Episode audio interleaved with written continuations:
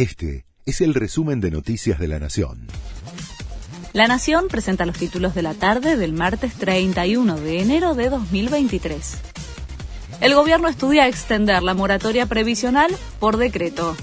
La ANSES reclama que se trate del plan de pago previsional que tiene media sanción del Senado.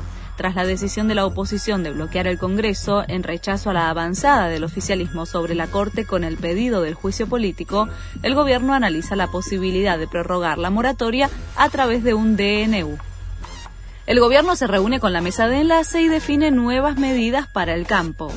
El ministro de Economía va a recibir esta tarde a los referentes del campo para discutir sobre nuevas medidas de alivio para el sector en medio de la sequía que afecta a la producción agrícola. Después de ocho meses se conocen los datos definitivos del censo 2022.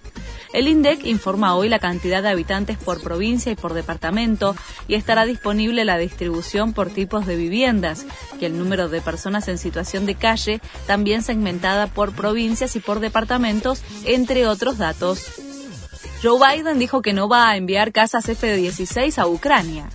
Luego de divisiones, las naciones occidentales acordaron la semana pasada enviar modernos tanques a Kiev, lo que renovó la esperanza de Ucrania de recibir las aeronaves estadounidenses para reforzar su fuerza aérea.